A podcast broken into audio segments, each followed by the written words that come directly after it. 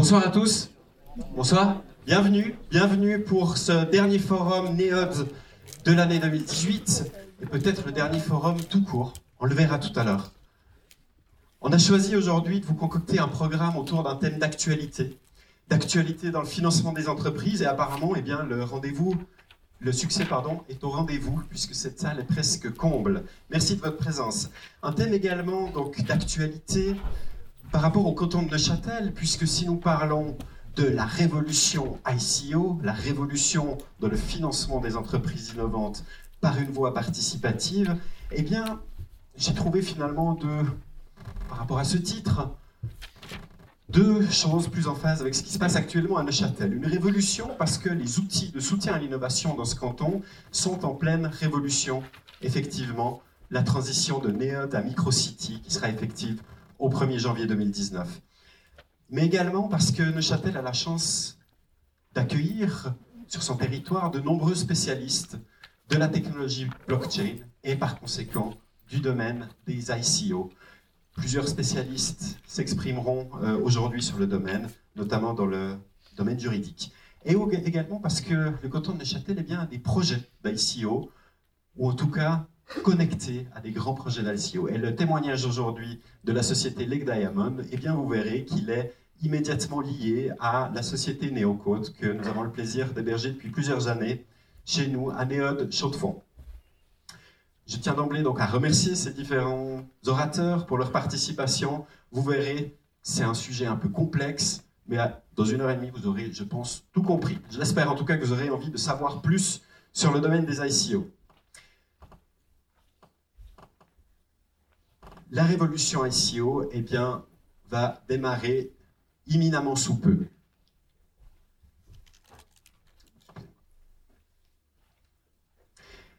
Je vous ai annoncé lors du dernier forum la transition, et je viens de la répéter, de Neod à Microcity, une structure qui aura une activité beaucoup plus transversale dans le domaine du soutien à l'innovation, de vos projets d'innovation, pas que des startups, comme c'était la vocation de Neod, mais également l'innovation des PME, des entreprises établies, des grandes sociétés internationales également. Et nous allons promouvoir et animer. Alors si j'ai dit que c'était peut-être le dernier forum Neod, soyez rassurés, il y aura des événements Microcity, forum peut-être, autres probablement.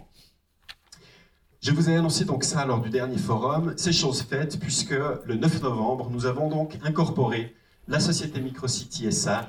Euh, nous sommes actuellement en train de mettre en place l'organisation qui permettra un déploiement progressif des activités à partir du 1er janvier 2019. Euh, vous voyez sur cette photo également Caroline Wright qui a été nommée présidente du conseil d'administration.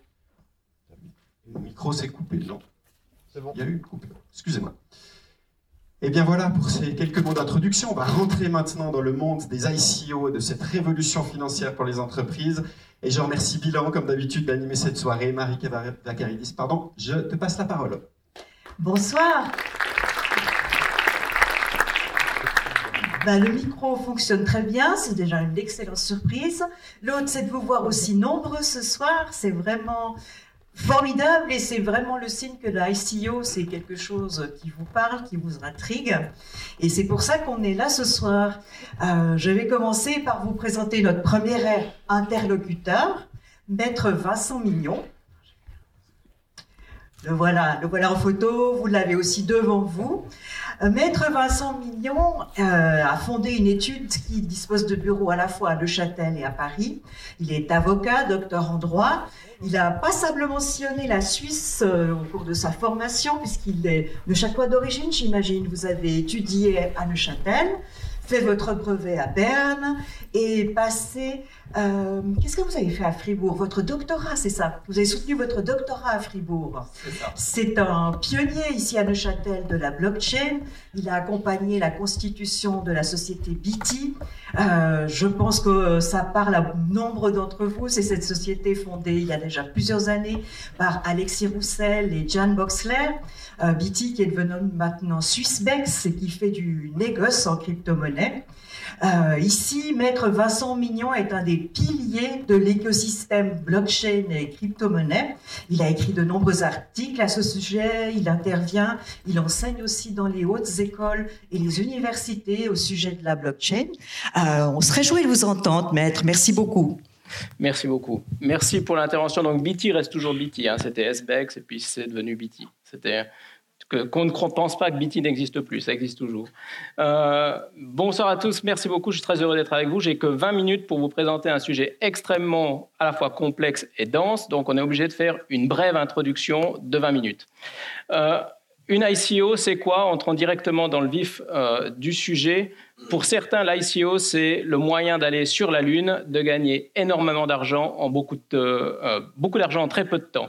Ça, c'était valable il y a encore une année ou deux, c'est un petit peu plus difficile, un petit peu plus difficile maintenant.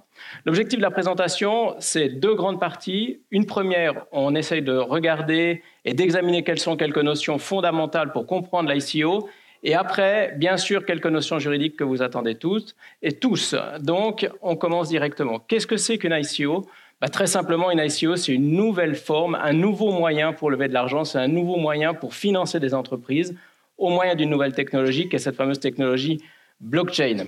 Donc, comment est-ce que ça fonctionne? De manière générale, la plupart des ICO qui ont eu lieu ces dernières années, ces deux dernières années, se sont faites sur la blockchain Ethereum, on en parlera après, au moyen d'un smart contract. Un smart contract, c'est quoi? C'est un logiciel autonome décentralisé. On verra également un peu plus dans le détail ce que c'est après. En gros, on envoie de la monnaie cryptographique à un logiciel sur une blockchain et en contrepartie, on reçoit une preuve de son investissement, ce jeton, ce token. Donc, de manière assez simple, c'est euh, comme cela que cela fonctionne. À l'origine, le token, le jeton, ne donnait aucun droit. C'était une manière quasiment inespérée de lever de l'argent. On envoyait de la monnaie cryptographique sans aucune garantie de succès, sans aucune garantie de la société qui recevait l'argent. S'il développait, c'était très bien. S'il ne développait, développait pas, tant pis. Ça aussi, c'est en train de changer et ça a passablement évolué. L'ICO, Initial Coin Offering, une offre de jetons en principe public, dérivée, euh, en tout cas quant à l'acronyme, d'IPO, qui n'a rien à voir, l'offre euh, publique euh, de mise en bourse, où là, on est sur des sociétés qui sont à la fin de leur stage de développement, mise en bourse publique. Alors que l'ICO, on est plutôt à un stade plutôt early stage, donc plutôt au début de la levée de fonds et de la vie de l'entreprise. Vous le savez, l'année 2017, en tout cas quant à sa fin, a été marquée euh, par une hausse du euh, prix et des valeurs des crypto-monnaies. 2018, catastrophe, tout s'écroule. Pourtant, on voit qu'en termes de financement, les ICO, même si c'est plus difficile, et on en parlait tout à l'heure, c'est quand même un peu plus difficile de lever de l'argent, mais on a quand même levé plus d'argent en 2018 qu'en 2017 au moyen des ICO, alors que le marché est quand même plutôt morose. Je l'ai dit, Qu'est-ce que c'est que l'ICO C'est un moyen de lever de l'argent au travers de la technologie blockchain. C'est quoi une blockchain? Comment est-ce que fonctionne une blockchain? On ne va pas aller dans tous les détails, mais pour comprendre comment ça fonctionne, très simplement, la mère de toutes les blockchains, c'est la blockchain Bitcoin. Née en 2009, l'idée c'est quoi? C'est de pouvoir s'échanger ce qui a valeur d'argent au travers d'Internet de manière sécurisée et sans tiers de confiance. C'est pas rien dans un monde digital. Si vous êtes dans un monde réel, vous avez une pomme, vous l'avez, vous la donnez. Une fois que vous l'avez donnée, vous n'en avez plus la disposition, vous ne pouvez plus l'utiliser. On n'a pas besoin d'un tiers pour le certifier. Si on parle du monde digital, si on pense à une pomme numérique ou si vous pensez à votre email, lorsque vous envoyez votre email, vous avez encore une copie dans votre boîte d'envoi, vous pouvez encore envoyer le même email juste après. Donc si on veut créer de la valeur, comment est-ce que je peux être sûr qu'une fois que j'ai envoyé mon information, mon jeton, je ne l'ai plus et seul celui qui le reçoit peut en disposer? Cette notion de double dépense en économie a été résolue par la blockchain. La blockchain, c'est un grand livre comptable, une grande base de données dans laquelle on enregistre toutes les transactions depuis le tout début de la blockchain. Donc on enregistre que j'ai une adresse qui a euh, certaines bitcoins, un solde de bitcoin, et une autre adresse à qui je vais les envoyer. Lorsque j'envoie mon bitcoin, on débite mon adresse d'un bitcoin et on va créditer euh, l'adresse Bitcoin de celui qui l'a reçu de 1. Et comme ça, on est sûr qu'une fois que j'ai envoyé mon Bitcoin, je ne peux plus le dépenser. Comment est-ce qu'on sécurise? On sécurise euh, le réseau en se disant, bah, ce livre comptable, cette grande base de données, je ne la mets pas sur un seul ordinateur, mais je la distribue sur tous les ordinateurs qui utilisent le réseau. Et de ce fait-là, si je veux modifier la base de données, je ne dois pas simplement modifier un ordinateur, mais je dois en tout cas modifier la majorité des ordinateurs du réseau. Et donc plus il y a d'ordinateurs, comme dans le réseau Bitcoin, plus c'est compliqué, c'est ça qui donne la sécurité et la sécurisation du réseau. Donc, si je reviens, la blockchain, c'est quoi? Bah, C'est une base de données distribuée dans laquelle on enregistre des transactions pour permettre, sans tir de confiance, de manière sécurisée et transparente, d'envoyer euh, ce qui a valeur d'argent pour le Bitcoin. On a différentes sortes de blockchains qui peuvent être privées, publiques ou de consortium. Et en principe, pour les blockchains publiques, tout est auditable publiquement. On peut voir toutes les transactions sur un site Internet qu'on peut, aller, qu'on peut aller consulter, ce qui donne aussi la sécurité du réseau. Alors tout ça, vous allez me dire, c'est très bien, mais on est assez loin des ICO, des smart contracts, comment ça fonctionne? Eh bien, Il y a un russo-canadien, je parle d'Ethereum parce que la plupart des levées de fonds euh, ont eu lieu sur cette blockchain Ethereum. Ce russo-canadien d'une vingtaine d'années, Vitalik Buterin, se dit, euh, dans les années 2013-2014, cette blockchain Bitcoin, c'est bien, mais finalement, enregistrer des transactions, c'est un peu trivial, c'est un peu ennuyant. Si sur cette blockchain, puisque c'est du code informatique, c'est comme un ordinateur finalement, un ordinateur décentralisé, si sur cette blockchain, je faisais exécuter des logiciels, si je faisais exécuter des logiciels autonomes, et de ce fait-là, je pourrais quasiment utiliser cette blockchain comme un ordinateur décentralisé. Et c'est de là que naît la blockchain Ethereum et la base de la création de ces logiciels autonomes que sont ces fameux smart contracts. On leur a donné ce nom de smart contract, n'allez pas me demander pourquoi, ça a été décidé comme ça. C'est un petit peu trompeur parce que ce n'est pas véritablement des contrats, en tout cas pas forcément au sens juridique, et ce n'est pas forcément non plus smart, ce n'est pas très intelligent, puisque ça ne fait qu'exécuter du code. Donc ce smart euh, contract, qui euh, est simplement un logiciel décentralisé, qui est exécuté sur une blockchain, fonctionne sur simplement un syllogisme, si une occurrence arrive, si un événement se passe, alors une conséquence également est exécutée. Si j'envoie de la monnaie cryptographique à mon logiciel, alors il peut me créer un jeton dans la mesure où je l'ai décidé, respectivement dans la mesure où je l'ai codé. Et puis, on arrive ici à une distinction. On voit que dans l'économie blockchain, on a une blockchain qui est en fait la technologie, sur laquelle certains protocoles viennent s'exécuter. On a un protocole euh, Ethereum, on a un protocole Bitcoin. Donc la blockchain Ethereum a son propre jeton, comme le Bitcoin a son propre jeton. Le Bitcoin, l'Ether pour l'Ethereum. Et au-dessus encore de cette couche, on a ce logiciel qui va nous créer nos jetons et qui peut nous créer nos fameux jetons que l'on va vendre dans le cadre euh, de notre levée de fonds. On a donc, en résumé, la situation suivante. Si je suis une entreprise et que je veux lever de l'argent dans le domaine des blockchains, comment est-ce que je faisais généralement? Je rédigeais un white paper, un document, dans lequel je décrivais mon projet. Au début, on disait, on n'avait qu'une simple idée, 10-15 pages et on levait 30 millions. C'était un petit peu l'idée de base de l'époque, ce qui a passablement aussi changé. On rédige son smart contract sur la blockchain, et à ce moment-là, on demande à des investisseurs de nous envoyer de la monnaie cryptographique qui est euh, des Ethers si on est sur la blockchain Ethereum, par exemple. Et en contrepartie, on reçoit notre jeton, on reçoit notre token qui est la preuve de notre financement. Donc voilà le fonctionnement, je dirais, assez trivial et très très rapide de comment est-ce qu'on euh, lève de l'argent au moyen de cette fameuse blockchain. Alors au début, c'est-à-dire il y a une année et demie, deux ans, Lever de l'argent par ce moyen-là, c'était en gros avoir un site internet, on donnait une adresse sur laquelle on pouvait envoyer notre monnaie cryptographique et en contrepartie, on recevait notre jeton. Et tout le monde se disait, je peux me faire financer sans intermédiaire, sans banque, quasiment sans contrôle, sans qu'on m'identifie. Et puis là, ben comme souvent, euh, le régulateur, et notamment le régulateur américain, a dit, oui, mais ce que vous faites, c'est finalement vendre un petit peu comme des actions de société, c'est faire un investissement, ça a une notion de titre financier et vous devez prendre quand même et faire attention à un certain nombre de choses. Donc lorsque on veut euh, lever de l'argent, en tout cas aujourd'hui par cette technologie, on doit quand même se poser la question, est-ce que j'ai besoin d'une autorisation particulière? Est-ce que, par exemple, j'ai besoin d'obtenir une autorisation ou de m'affilier en tant qu'intermédiaire financier? Est-ce que si je reçois des dépôts, je dois obtenir une autorisation bancaire? Si je ne le fais pas et qu'aujourd'hui je lève mes fonds, la FINMA risque d'intervenir et de nous dire, mais écoutez, vous, vous déployez une activité bancaire, vous avez reçu de l'argent en dépôt, euh, que vous rémunérez et vous n'avez pas d'autorisation, je vous mets en faillite. Ensuite, si vous avez aujourd'hui des jetons qui représentent ce que l'on peut considérer comme des valeurs mobilières, au moment où on émet ces valeurs mobilières, on peut être amené à euh, devoir rédiger un prospectus, comme par exemple un prospectus pour euh, des emprunts obligataires ou l'émission d'actions. La casse fiscale, elle n'est pas négligeable. Lorsque j'émets mon jeton, est-ce que je dois percevoir de la TVA La question se pose suivant comment est euh, fait mon token et comment est-ce que je vais le vendre et à quoi il va servir. On a aussi comment est-ce que je vais le comptabiliser?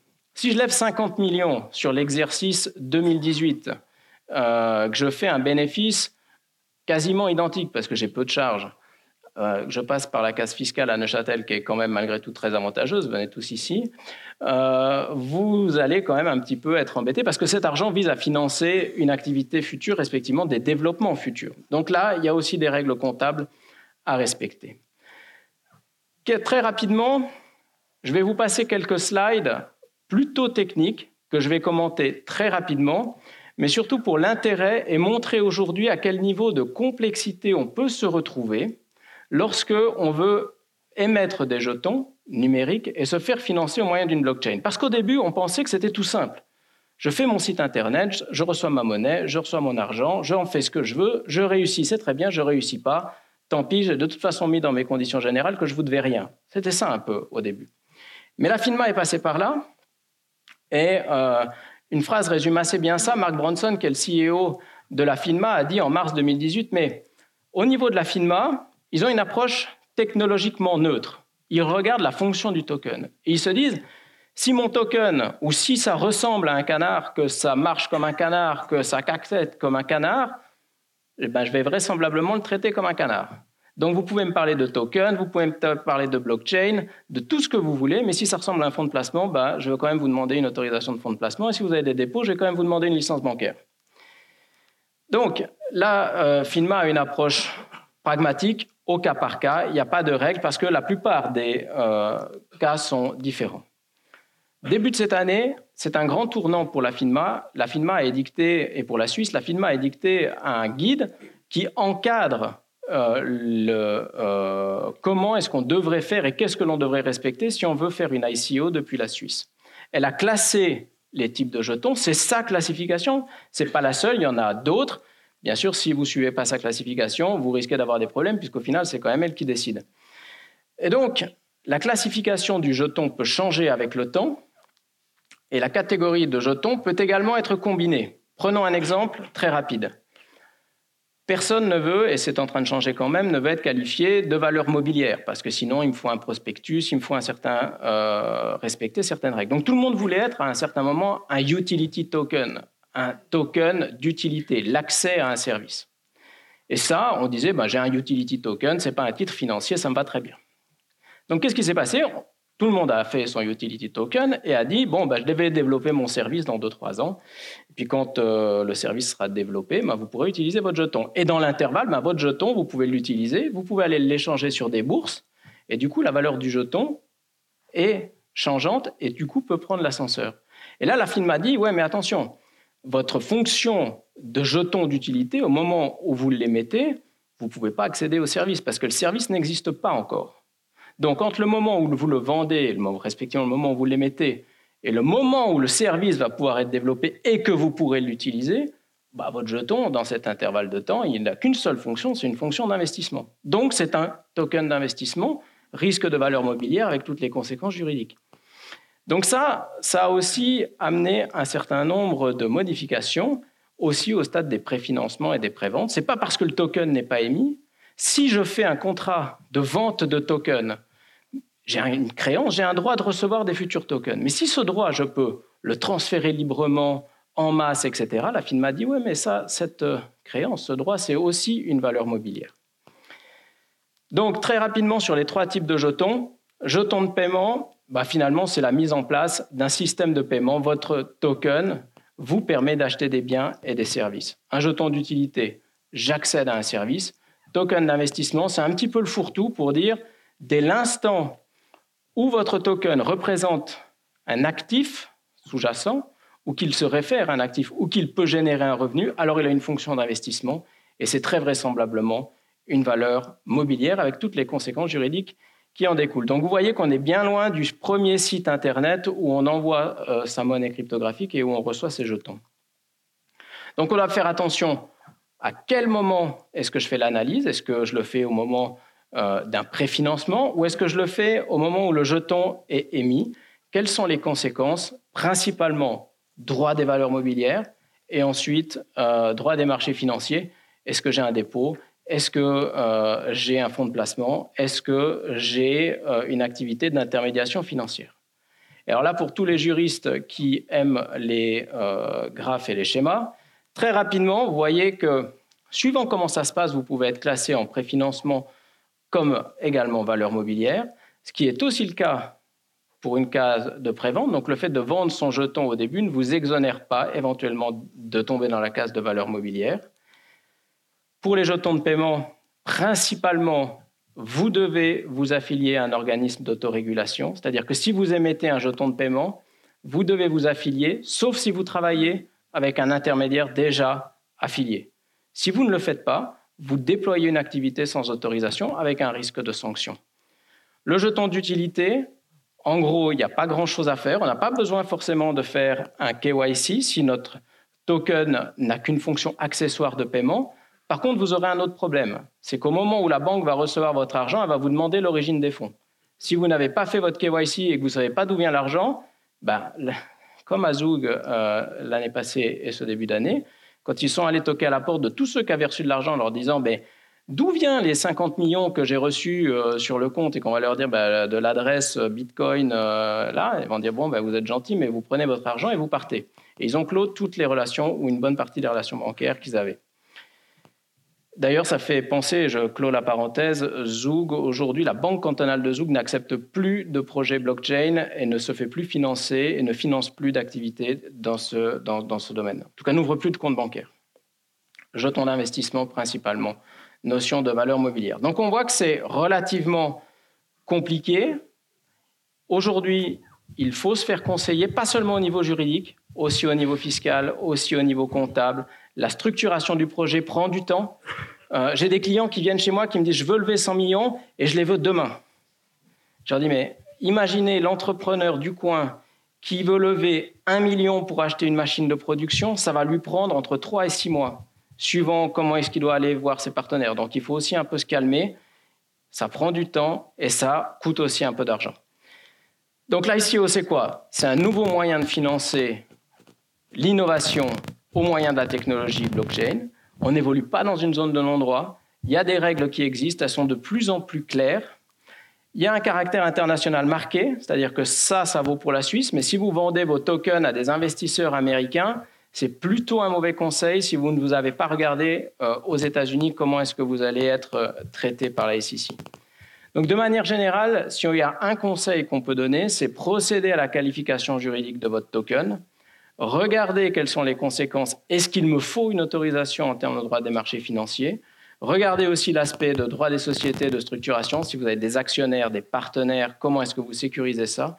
Et enfin, l'aspect fiscal, parce qu'au bout d'un moment, il y aura quand même des impôts à payer quand vous levez entre 50 et 100 millions, ce que je vous souhaite. Voilà, je vous remercie de votre attention.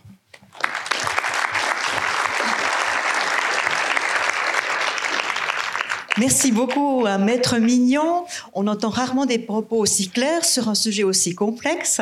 On va passer maintenant à notre, euh, interlocuteur suivant. Il s'agit de Pascal Gallo. C'est beaucoup de chance de l'avoir ce soir parce que euh, Pascal Gallo est le fondateur de la start-up dont tout le monde parle actuellement.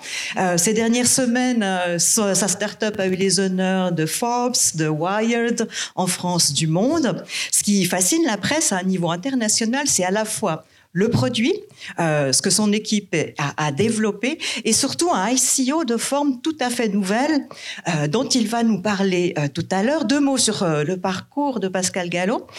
il nous vient de France. Il a étudié et passé son doctorat à Toulouse. Il a eu la chance et l'honneur de terminer en 2007. C'est l'année où son collaborateur Albert Fer, scientifique français, a reçu le prix Nobel de physique. Ensuite, il est venu à l'EPFL pour effectuer effectué un post-doctorat, six ans, à l'EPFL, où il a pu développer différentes technologies. sans entrer dans les détails, ce qui fait la force de Lec Diamond et de Pascal Gallo, c'est qu'il maîtrise à la fois les cristaux, la façon dont les cristaux poussent, se développent en laboratoire, et les lasers ce qu'il va nous expliquer tout à l'heure. Et en 2015, il a fondé sa société Lake Diamond, dont vous avez peut-être euh, entendu parler. Et euh, il s'est maintenant lancé dans l'aventure d'un ICO pour lever 60 euh, millions. On y croit? On y croit. Merci beaucoup, Mary. Je vais commencer par faire circuler des échantillons. du coup, on m'a dit on ne te les a pas volés sur le canton de Vaud, alors euh, fortiori euh, sur Neuchâtel, euh, tu vas les récupérer. Donc c'est des petits diamants, enfin petit, commence à être quand même assez gros, qu'on a fait nous-mêmes. Et une, une, pièce micromécanique horlogère, vous allez voir dans la boîte noire, qu'on a fait aussi. et puis ça introduit bien ce que, ce que nous faisons à Lake Diamond. On fait, on fait du diamant. Euh, pour euh, tout un tas d'applications.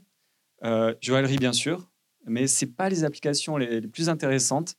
Les applications les plus intéressantes, elles sont dans les high-tech, dans les technologies. Alors, pourquoi? Et là, il faut revenir aux propriétés du diamant, qui sont les propriétés extraordinaires. Et par bien d'aspect, le diamant a les meilleures propriétés qui soient. La première propriété, c'est la dureté. Vous connaissez euh, tous que euh, les diamants sont éternels. Euh, pourquoi? Parce que c'est le matériau le plus dur. le diamant est fait d'atomes de, carbone. Et les liaisons entre les atomes de carbone sont des liaisons covalentes qui sont les liaisons les plus fortes qui soient dans la nature. La deuxième propriété, et ça, c'est une propriété qui est assez méconnue, c'est l'élasticité. Le diamant, c'est le matériau le plus élastique qui soit. C'est le matériau qui, quand on, le tord, euh, revient le, mieux en place. Et ça, ça a des implications justement euh, pour les pièces micromécaniques qu'on fait avec les, horlogers. Quand on met deux diamants en contact, ils glissent quasiment parfaitement l'un sur l'autre. On a euh, des coefficients de friction qui sont de l'ordre de ceux du téflon. Donc c'est voilà, ça aussi, propriété mécanique extrêmement intéressante.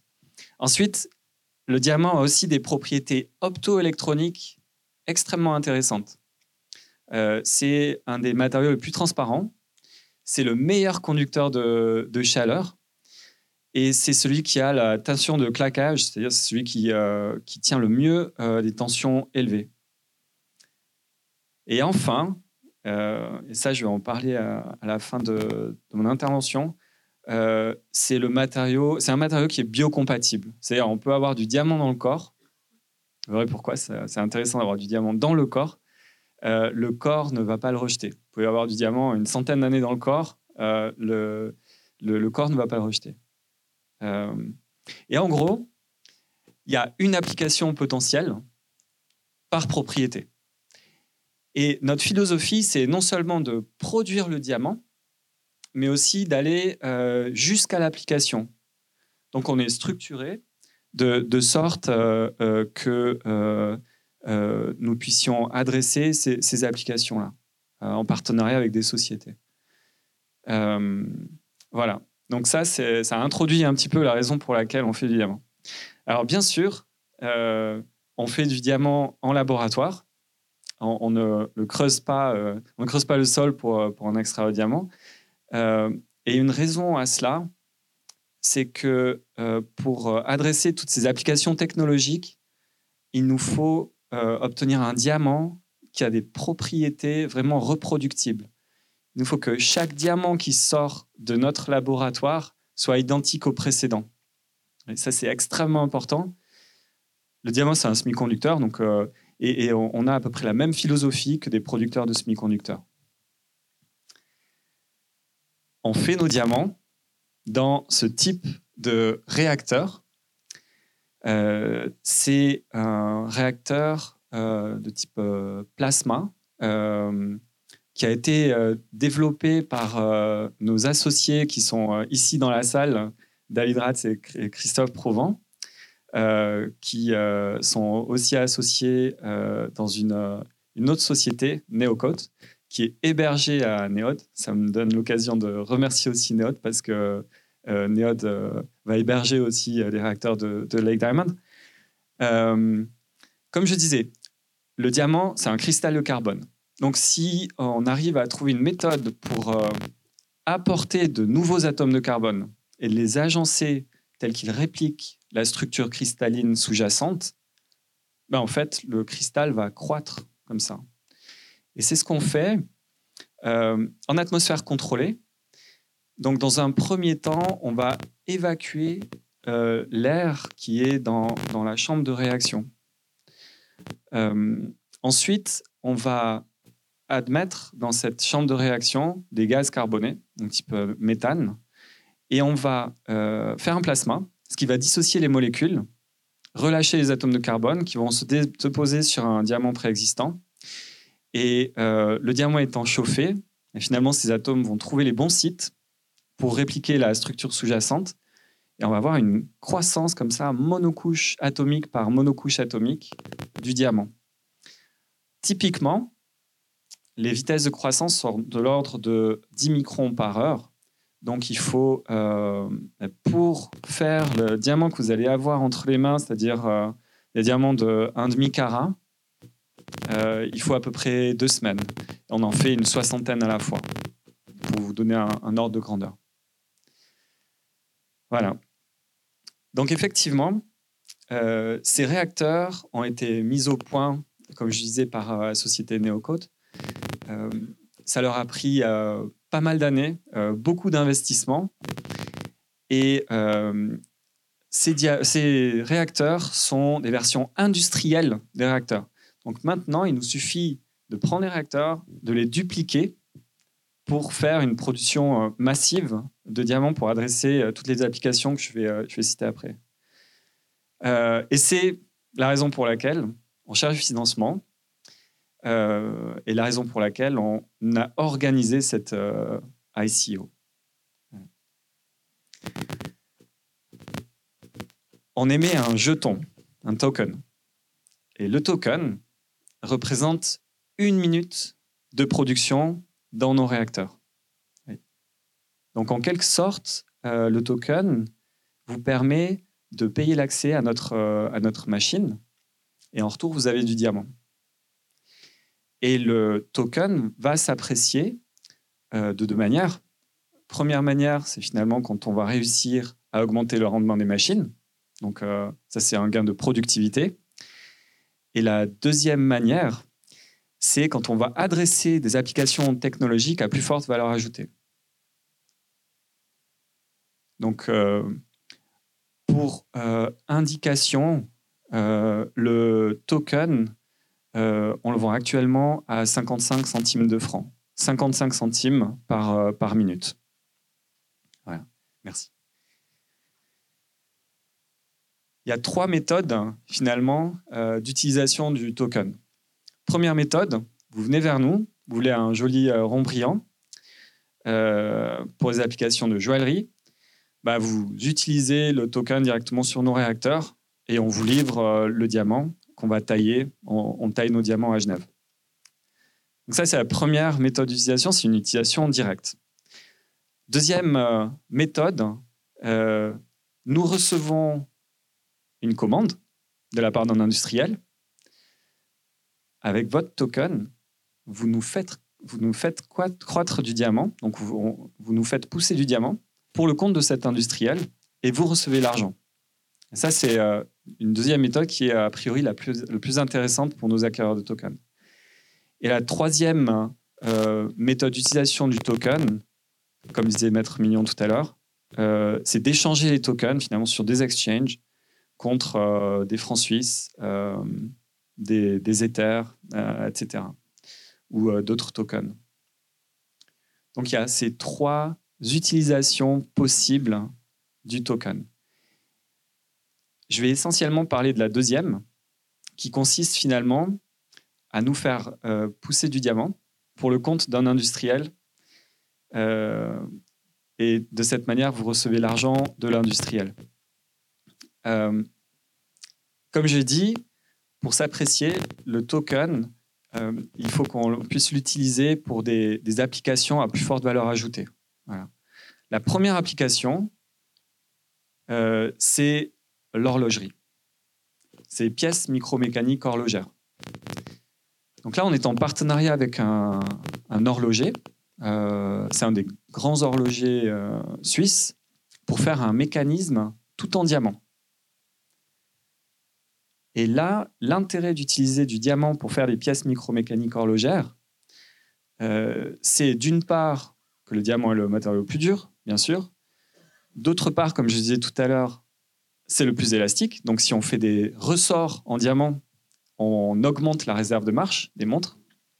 Et puis finalement, euh, le diamant euh, présentant un, très faible coefficient de friction, si on fait des pièces en, en diamant, elles glissent quasiment parfaitement les unes sur les autres. On n'a plus besoin de, mettre de lubrifiant, donc euh, on n'a plus besoin d'envoyer la montre euh, en service.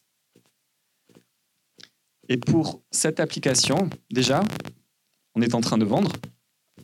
Euh, et le prix du token est de 1 franc. Alors, ce qui justifie finalement la différence entre les 55 centimes de franc, qui est le prix d'émission, avec le, franc euh, que vous avez ici, euh, c'est finalement la, différence de qualité entre euh, le diamant de joaillerie, sur la base duquel on a calculé le, prix du token, et le diamant qu'on utilise en, micromécanique. ce diamant doit être plus pur et surtout, il doit présenter beaucoup moins de défauts pour ne pas, que les ressorts cassent finalement. Donc ça, c'est la première utilisation.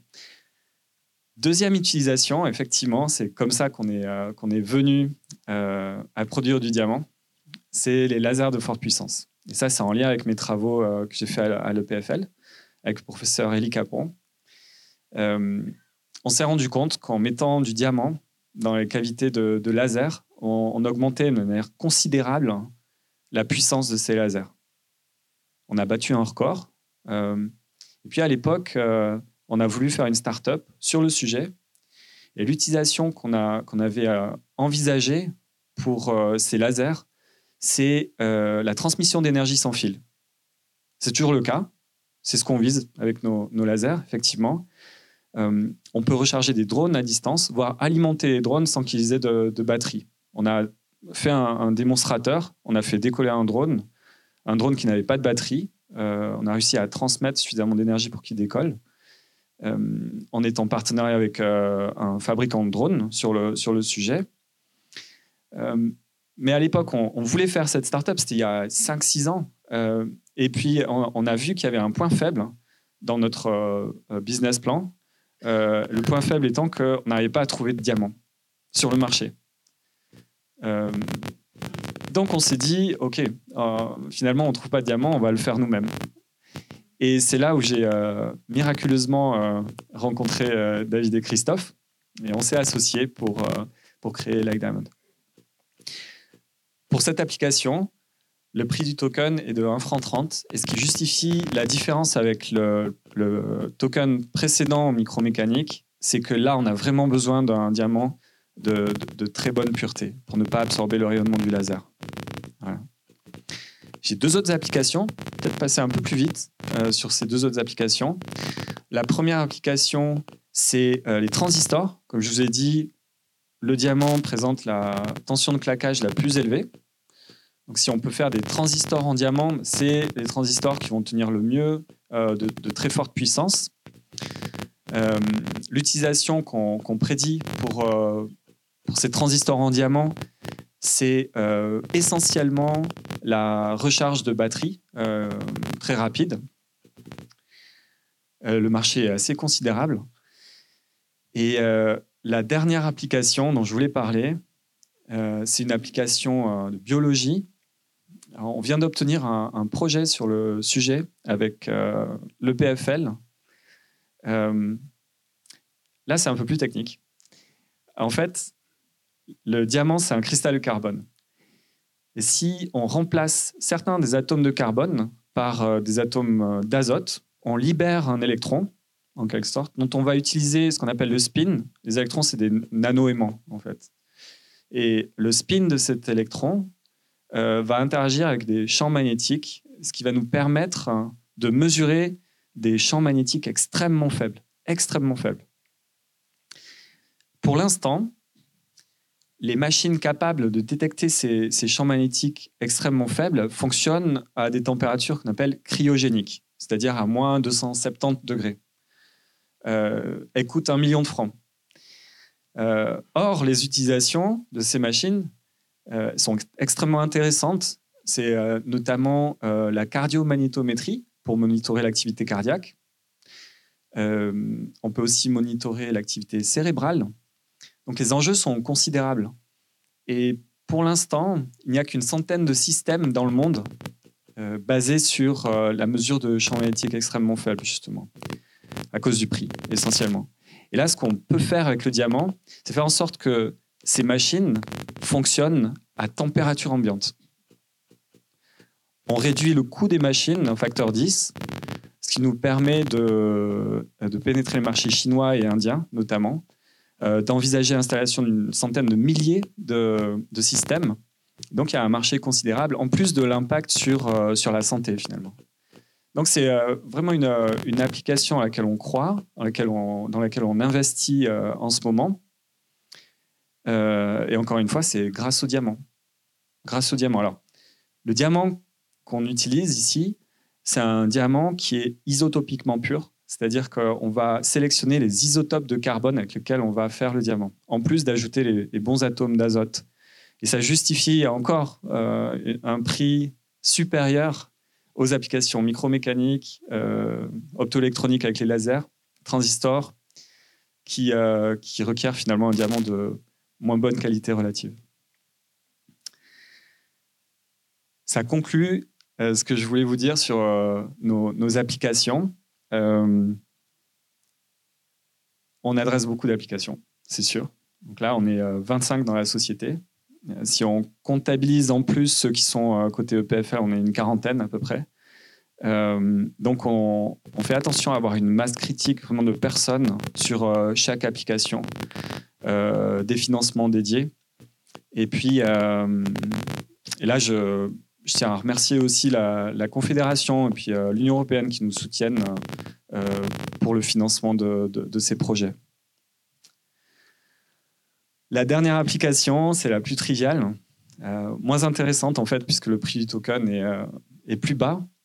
Mais en même temps, je voulais vous en parler parce qu'il y a un enjeu sociétal, environnemental aussi extrêmement important. Euh, et puis on sent que les, les millennials, donc euh, les générations euh, plus jeunes, sont extrêmement intéressés par, par les diamants de joaillerie faits en laboratoire. Ici, le marché, il est déjà considérable. donc on, l'estime à, 800 millions cette année déjà. Et puis il est en augmentation de, plus de, de, 10% par an. les raisons qui euh, pousse les, les, plus jeunes à acheter euh, des diamants faits en laboratoire plutôt que des diamants créés, enfin, créés dans la terre et puis minés, donc extraits des mines, c'est justement le fait que d'une part, quand on fait du diamant en laboratoire, on ne détruit pas les paysages, donc on a un, impact sur l'environnement extrêmement faible. Et puis, d'autre part, il y a un impact sociétal euh, puisque ben, les diamants sont extraits euh, dans les conditions qu'on connaît en général. Et euh, ce qui n'est pas le cas de, diamants créés en Suisse. et c'est vrai que mon, grand-père était prospecteur de mines, donc je suis particulièrement touché, disons, par, ce qui se passe, notamment en, Afrique, pour l'extraction minière. Euh, je connais particulièrement le, sujet. Voilà. Euh, effectivement, si on, liste, vous avez bien compris que si on liste les prix du token par application, il y a une euh, croissance attendue du, prix du, token au fur et à mesure qu'on adresse des, applications de plus en plus sophistiquées. Ce qui justifie quelque part l'intérêt du, du, token. Encore une fois, ce ne sont que des projections, mais, c'est des projections qu'on a fait avec pas mal de sérieux. Et puis finalement, pour les pièces micromécaniques, on s'est basé sur des ventes qu'on a déjà réalisées. Donc ce ne sont pas des, projections, ce sont des, ventes qu'on a déjà réalisées. Alors, deux mots sur euh, euh, l'équipe. Donc, euh, j'ai été extrêmement bien introduit par Mary, donc je, vais je vais passer pour moi. Christophe et David ont des backgrounds aussi de physiciens et de, chimistes, ce qui leur a permis de, concevoir les machines auxquelles on fait pousser du diamant, concevoir les procédés aussi, grâce auxquels on fait pousser du diamant. Euh, je voulais vous parler de Théophile Mounier aussi, qui est euh, notre euh, CFO et qui a une, grande expérience dans l'industrie. Il a géré un, PNL de, 2 milliards chez, chez Nissan notamment. Il était directeur financier de la, recherche chez Nissan. ensuite, je voudrais aussi rendre hommage à la personne grâce à laquelle finalement l'ICO a pu euh, euh, être mis en place. Euh, c'est Alex Kummerman qui est notre premier investisseur, celui qui en premier a, cru en l'aventure et puis a investi de l'argent parce qu'une ICO, on va peut-être prendre des questions après, ça coûte très cher à organiser. Je peux même être très transparent avec vous sur combien ça nous a coûté. au bas mot, un million. Donc, il faut lever des fonds, de toute façon, pour pouvoir organiser une ICO dans de bonnes conditions. Et je rejoins Maître Mignon là-dessus. Il faut vraiment euh, faire les choses tranquillement, avec beaucoup de sérieux, parce que on pourrait effectivement euh, tenter l'aventure sans passer par la case FINMA, euh, etc. Mais on aura effectivement de l'argent, mais de toute façon, on risque d'être rattrapé. Soit ça implique de, partir de, Suisse, ce qui est extrêmement dommage parce que l'environnement en Suisse est très favorable pour les, pour les startups, euh, pour les sociétés en général. Euh, ou alors on s'expose euh, justement à la, fermeture, à la liquidation de, de, la société. Donc il faut le faire avec beaucoup de sérieux et ça requiert déjà un premier round d'investissement. Un million, c'est beaucoup. Je pense qu'on peut s'en sortir pour moins, notamment en bénéficiant euh, de l'expérience des sociétés qui ont déjà fait des, ICO euh, et aussi d'études d'avocats qui ont maintenant plus d'expérience en la matière. Mais voilà, je voulais vraiment m'attarder sur ce point. on a la chance aussi d'avoir une avocate chez nous, Nathalie Bardilay, qui est aussi gémologue. Donc c'est vraiment une perle rare. Et elle va prendre la direction de, nos activités de joaillerie, euh, qui, euh, se développent très très bien.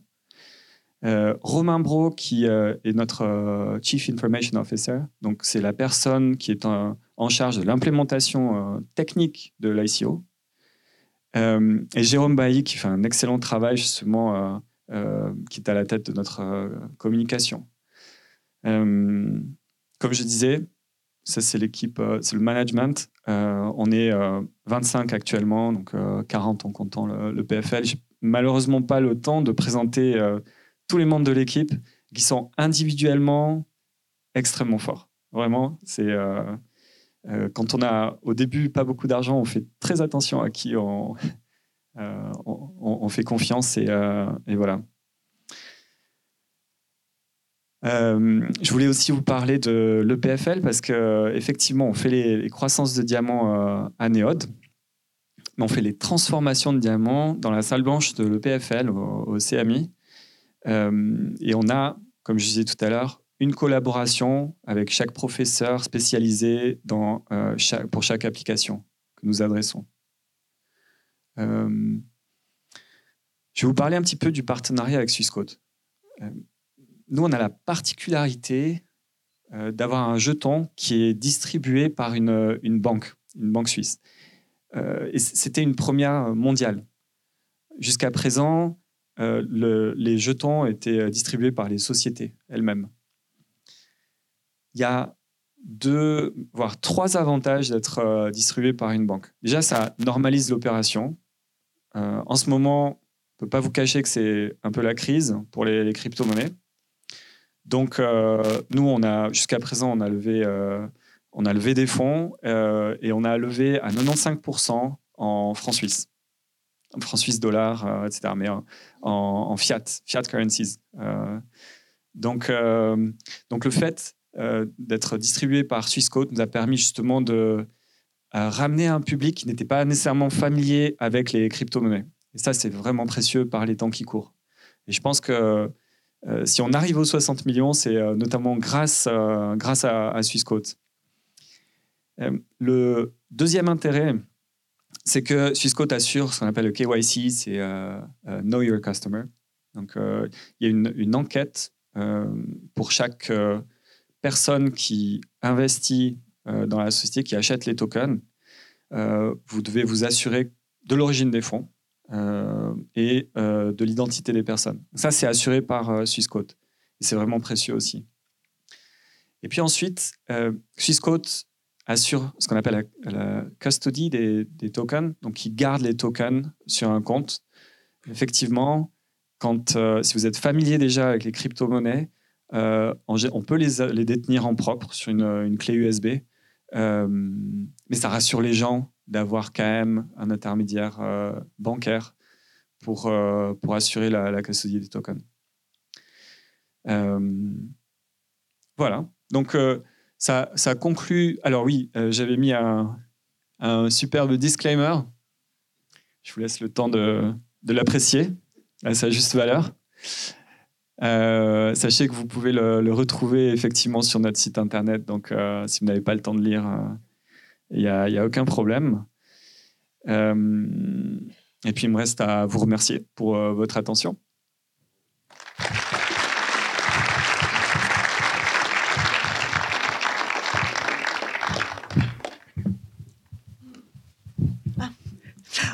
Oui, il fallait encore que je vous présente. Euh, d'abord, remercier Pascal Gallo. On est impatient de connaître la suite de vos aventures.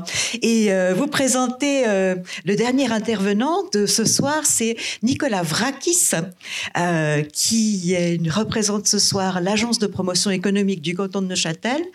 Et vous nous direz si c'est une première Suisse, mais je crois que c'est le premier canton qui développe une initiative, peut-être après Tsog finalement, qui développe une initiative en faveur de la blockchain et des crypto-monnaies. Euh, on se réjouit de vous entendre. Merci beaucoup, Madame Vacaris. Euh, premier ou pas premier, on, a tendance ici, comme l'a dit notre ministre dernièrement lors d'une interview, de Châtel, on est des makers, on n'est pas des speakers. Donc on fait, et puis ensuite les autres personnes parleront de ce qu'on aura fait. Euh, je voulais revenir juste sur, euh, ce qu'a dit Pascal euh, juste avant et qui est très intéressant. Souvent, des gens viennent nous dire ça sert à quoi la blockchain? En fait, finalement, on n'a pas de cas concret. Je pense que ce soir, vous avez eu un, super cas concret de à quoi peut servir une ICO et à quoi peut servir la blockchain, notamment dans la tokenisation des minutes, des minutes de production qui pourraient donner des idées à certains industriels de la région parce qu'on parle aussi là-dessus euh, beaucoup d'industrie 4.0 et de, digitalisation des, outils de production. Euh, la tokenisation des outils de production et des minutes de production pourrait être euh, intéressant dans certains domaines. Ensuite, comment ça a commencé à Neuchâtel? L'initiative, en fait, bah, ça, a, tout petit, un, tout petit, peu été comme un alignement planétaire. En 2014, on a Alexis Roussel de BT qui, vient dans nos bureaux et qui nous dit, voilà, il vient avec son sac à dos, il nous dit j'ai un petit souci, euh, j'ai créé ma société, mais aujourd'hui, euh, en termes bancaires, on n'arrive pas à payer nos salaires, on n'arrive pas à payer nos, employés, nos, factures de téléphone, le loyer et tout ça. On peut rien faire parce qu'en fait, on n'a pas d'accès à un compte bancaire en Suisse pour faire les paiements. Et on veut simplement faire les choses de manière légale. Alors, euh, on, a commencé à creuser. Moi, j'ai un, petit moto euh, qui est toujours au-dessus de mon bureau de, Mark Twain qui dit euh, ils ne savaient pas que c'était impossible, alors ils l'ont fait. Alors, on a commencé à regarder. On a eu effectivement.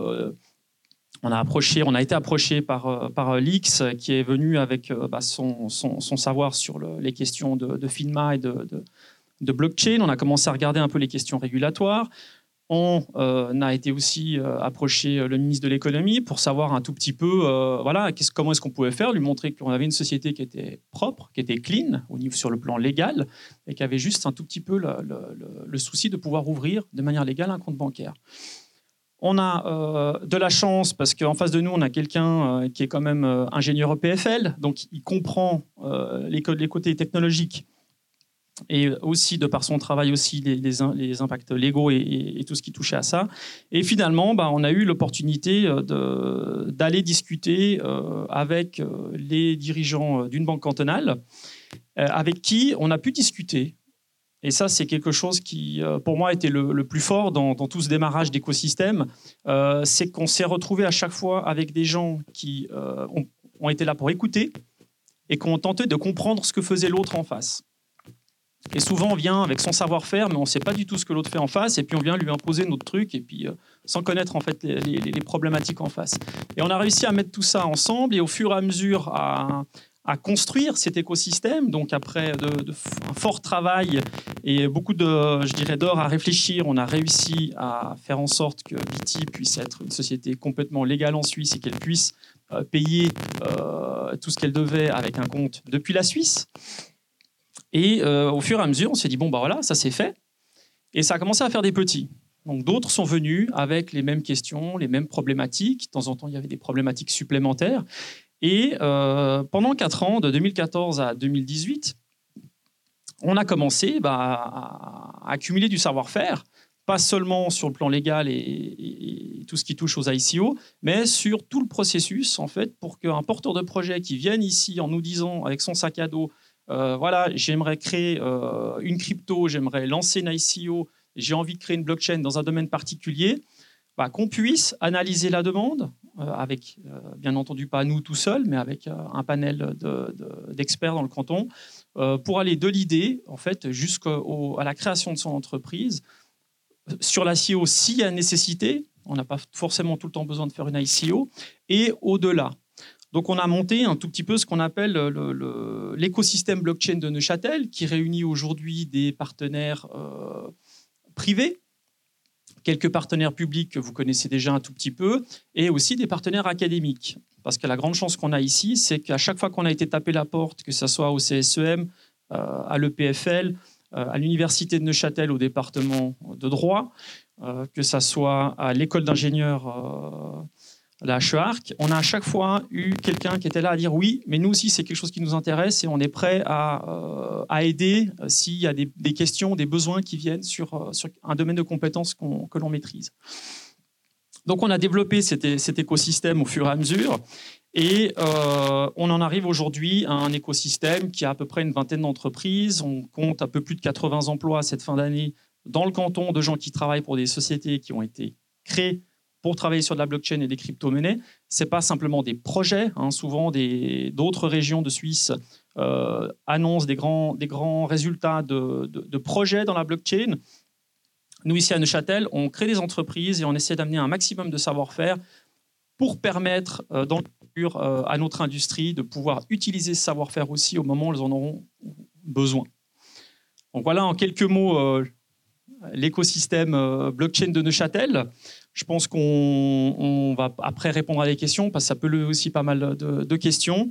En tout cas, le, service de l'économie est à, votre disposition euh, pour toutes les, questions, puis pour vous rediriger sur euh, les personnes qui pourraient vous aider dans le développement de, vos projets, de l'idée au produit. Et on a mis en place un petit site avec une liste non exhaustive des acteurs principaux euh, de la blockchain aujourd'hui dans le canton de Neuchâtel qui s'appelle blockchain-neuchâtel.ch. C'est simple, vous allez sur Google, vous tapez blockchain Neuchâtel et ça fait partie des premiers référencements non payants.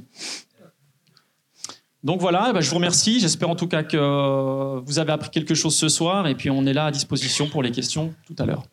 Mais euh, restez seulement. Justement, on va passer aux questions. Je vous en prie, rejoignez-nous. Vous devez trouver tout ce qu'il faut comme micro. Voilà. Voilà, tout le monde est là. Et euh, je vous en prie, ne soyez pas timide pour la première question. On n'a pas beaucoup de temps. Je vous en prie, monsieur, on vous écoute.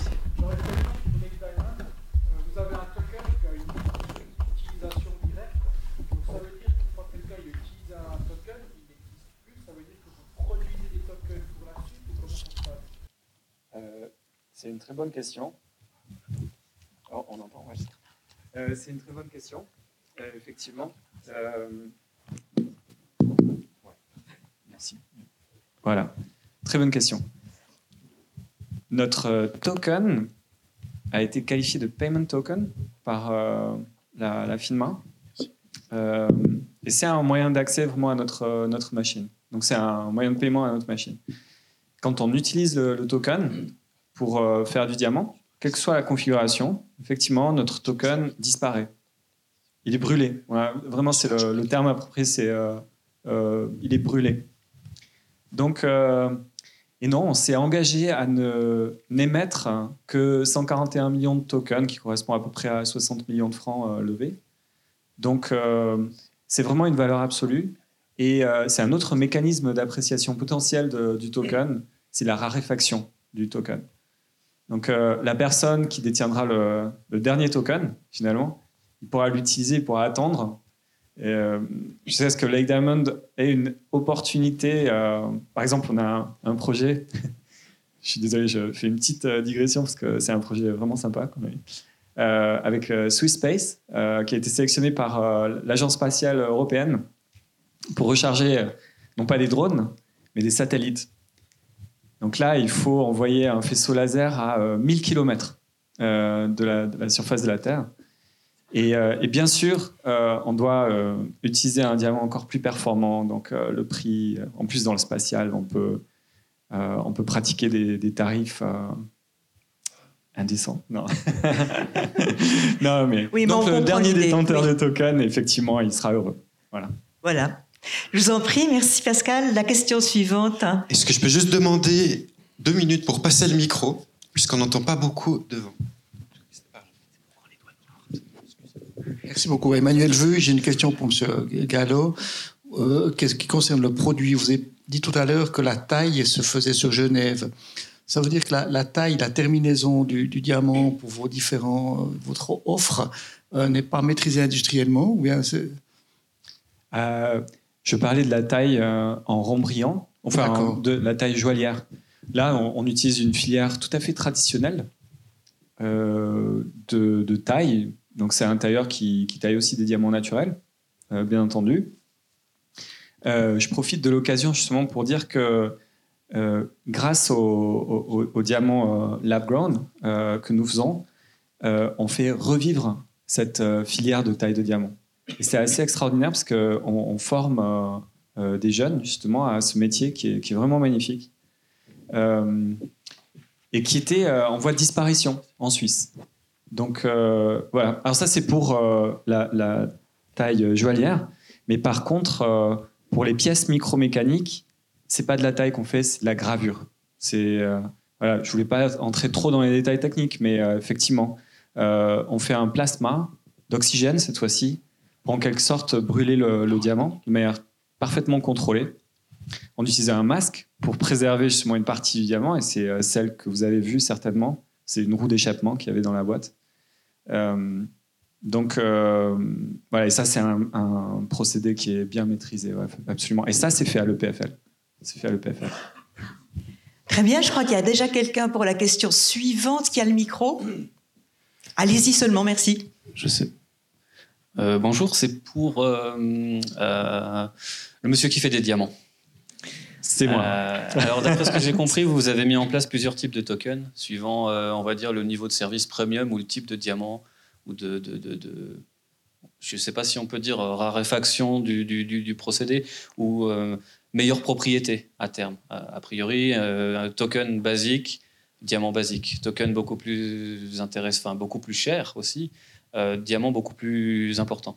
Mais euh, de ce que vous nous expliquez, euh, en fait, ce que j'arrive pas à comprendre, c'est la, la supply de chacun des tokens, elle est fixe.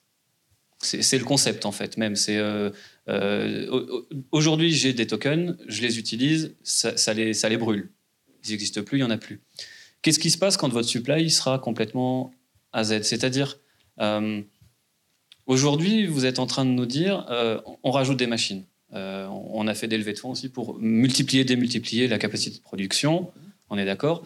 Mais à partir du moment où, euh, alors je, suppose qu'il y a quand même un calcul mathématique qui fait que vous avez dû calculer le nombre d'heures euh, d'utilisation totale des machines par rapport à la supply, voilà, pour euh, avoir une estimation de combien de temps d'opération vous avez. Mais qu'est-ce qui se passe derrière? C'est, ah, je pense c'est effectivement une, une, très bonne question. Parce qu'à partir du moment où vous avez vendu vos tokens, donc là aujourd'hui les tokens sont vendus, les gens vont au bout d'un moment commencer à les utiliser. À partir du moment où ils vont commencer à les utiliser, mécaniquement, la supply va descendre, du coup, le prix va forcément augmenter. Et, euh, mais qu'est-ce qui se passe à la fin? C'est-à-dire que quand tu auras, même à la rigueur, euh, quitte à ce que ce soit des prix démentiels, qu'est-ce qui se passe quand il n'y a plus de tokens? C'est-à-dire tout, tout l'appareil de production, tout, que, comment vous voyez? Ouais, non, c'est. Il y aura forcément une transition. Ah, absolument. Euh, il n'y a, a, pas de transition. je pense, je ne suis pas non plus entré dans les détails, effectivement. Euh, mais les token owners ont, priorité pour euh, capturer euh, les opportunités industrielles qui s'offrent à Lake Diamond. Mais par contre, s'ils refusent ou si le prix voilà, est trop bas, s'ils considèrent qu'ils peuvent prendre une, opportunité ultérieure plus intéressante, finalement, la commande revient directement à Lake Diamond. Vous voyez ce que je veux dire? Donc, ensuite, pour le calcul mathématique, donc euh, là, si on considère euh, toute la production sur 5 ans, la partie tokenisée représente 3%, uniquement 3%. Donc euh, voilà. Et 97%, effectivement, c'est c'est une utilisation tout à fait normale hein, de, des machines. donc, est-ce que ça répond à votre question ou... Vous avez alloué uniquement 3% de votre capacité de production globale totale sur une échelle de 5 ans en vente de tokens. Donc admettons sur ICO, vous en avez monté plusieurs des ICO, je suppose, pour avoir... Euh, non, non. Alors, il y a un seul token qui vous permet d'adresser toutes les applications. Donc, c'est un seul token qui représente une minute de production. Et c'est, on a vraiment euh, réfléchi justement à la manière d'adresser toutes les applications potentiellement. Et c'est pour ça qu'au début, on voulait tokeniser le, diamant. Donc, on voulait constituer des stocks, tokeniser le diamant il y avait un, problème euh, légal à, ça, effectivement. Euh, donc, euh, on en est venu à la conclusion que finalement, c'était une meilleure idée de tokeniser les minutes de production, de sorte que finalement, quelle que soit la qualité du diamant à produire, ben, les gens pourraient utiliser leur token. Vous voyez? Ça généralise en fait l'utilisation des tokens à tous les produits potentiels. Très bien. Merci Pascal. On, va avancer. Il y a peut-être des. Il y a Madame qui est déjà là pour euh, avec le micro en main. Je vous en prie. Bonjour, merci Cécile May. J'aurais une question pour euh, Maître Mignon. Euh, au sujet justement des, des, ICO, je me suis laissé dire que l'année 2019 allait être des STO. Est-ce que vous voudriez commenter là-dessus, s'il vous plaît? Oui, alors c'est assez, euh, assez intéressant et le cas de Diamond est aussi assez intéressant et ça montre l'évolution euh, et aussi le rattrapage. Les, les STO pour les non-initiés. Je vais l'expliquer. Ouais, je vais l'expliquer. on voit un rattrapage de la finance traditionnelle sur cette nouvelle innovation et sur ces nouvelles technologies. Je m'explique. Au début, je veux faire ma levée de fonds, je fais mon site internet, je mets mon adresse, j'envoie ma monnaie cryptographique, je reçois mes tokens. Très simple. Aujourd'hui, on veut faire des security tokens, donc les STO, c'est les security tokens, c'est-à-dire des tokens qui représentent des valeurs mobilières, en disant, bah, finalement, si ça représente une action d'une société, je pourrais avoir des dividendes, si ça représente des parts de chiffre d'affaires, j'aurai un revenu, etc. Et donc, ça sécurise les investisseurs. Mais, d'un autre côté, ça fait revenir dans la boucle les investisseurs institutionnels qu'on voulait écarter au début, et ça fait intervenir des banques dans le processus de levée de fonds, parce que si on commence à distribuer des valeurs mobilières, ben, il nous faut une bourse, euh, il nous faut euh, toutes les autorisations euh, nécessaires, etc. Donc en fait, c'est un rattrapage de la finance traditionnelle sur la technologie blockchain. Et on nous dit 2019, ça sera STO. Peut-être, ça sera peut-être le cas, mais j'y vois surtout une entrée un peu plus importante de la finance traditionnelle qui veut simplement reprendre un petit peu la main là-dessus et repasser par un système bancaire traditionnel et repasser par des systèmes qu'on connaît, euh, qu'on connaît très bien. Donc ça le sera peut-être. Euh, on, verra, ça sera assez intéressant. Tout le monde se prépare un petit peu à ça en disant ça sécurise les investisseurs, les investisseurs vont donner de l'argent, mais on voit qu'on est loin de euh, l'image du début, parce que l'image du début, c'était quoi? C'était plutôt des jeunes dans la technique qui veulent investir dans des projets qu'ils aiment bien. Et aujourd'hui, on veut mettre en place un système qui sécurise l'investisseur traditionnel avec des canaux qu'il connaît. Voilà. Merci. Ah, je vous prête mon micro, allez-y. Oui, euh, Monsieur Gallo, j'ai la question suivante. Vous allez, lorsque l'ICO sera fini, j'ai l'impression que l'ICO n'est pas encore euh, terminé, euh, vous allez euh, vous retrouver avec un compte en Ether, c'est ça? Non, en cash? Oui, absolument. Ah d'accord, en cash. Donc l'entreprise a bien euh, encaissé du cash dans ce cas-là. Hein? Euh, alors, ça me permet de parler du contexte difficile en ce moment euh, des, ICO, justement. Euh, ça vous aura pas échappé. Euh, le, l'Ether euh, dégringole, le Bitcoin aussi, c'est pareil. Donc, et c'est pas qu'on l'avait prévu, mais effectivement, vu qu'on a une, vie de société normale, on, paie des salaires, on a des, fournisseurs à payer, etc. Bah, il nous faut du, du cash, enfin, de- des fiat. Voilà. Donc, dès le début, on avait pris le parti de convertir systématiquement les Ethers euh, en, en, en fiat. Euh, et puis, voilà, le, le contexte fait que euh, les gens in- investissent plutôt en, en fiat actuellement. Et si on comptabilise tout ce qu'on a reçu jusqu'à présent, 95% on a reçu en, en, fiat. Francs suisses, dollars, etc. Merci. Euros. Là où il y avait des questions, je vous écoute. Oui, c'est pour Monsieur Mignon. Euh, au sujet de- des tokens de paiement, en fait, dans le fond, quelle est la différence entre un token de paiement et un bon cadeau de la COP?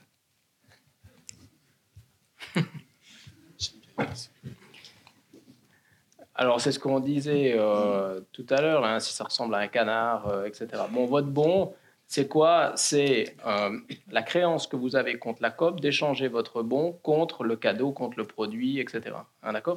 C'est un, moyen d'échange. On se rapproche plutôt du voucher, c'est-à-dire j'ai une créance contre la COP qui est matérialisée par ce titre. C'est un titre, hein Euh, et vous aurez le droit de recevoir. Dans le cas de la création du système de paiement, vous mettez en place tout un système où votre bon la COP, vous pourrez aussi aller l'utiliser à la boulangerie, vous pourrez aussi aller l'utiliser pour aller chercher de l'essence. Et tous ceux qui sont euh, et qui font partie de ce système de paiement reconnaissent que ce bon de la COP vous permet d'acheter de l'essence, vous permet d'acheter du pain, etc.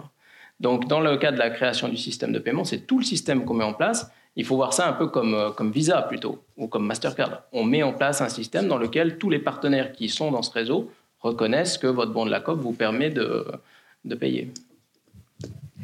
Si, si je puis me permettre, juste pour euh, compléter votre, votre réponse, notre mignon, il n'y a pas de date d'expiration non plus au token. Donc effectivement, euh, c'est euh, une différence majeure euh, avec certainement les, les bons de, de la COP, mais euh, sinon, effectivement. ouais. Merci. Qui a le micro? C'est moi qui. Alors, encore deux questions, je vous en prie.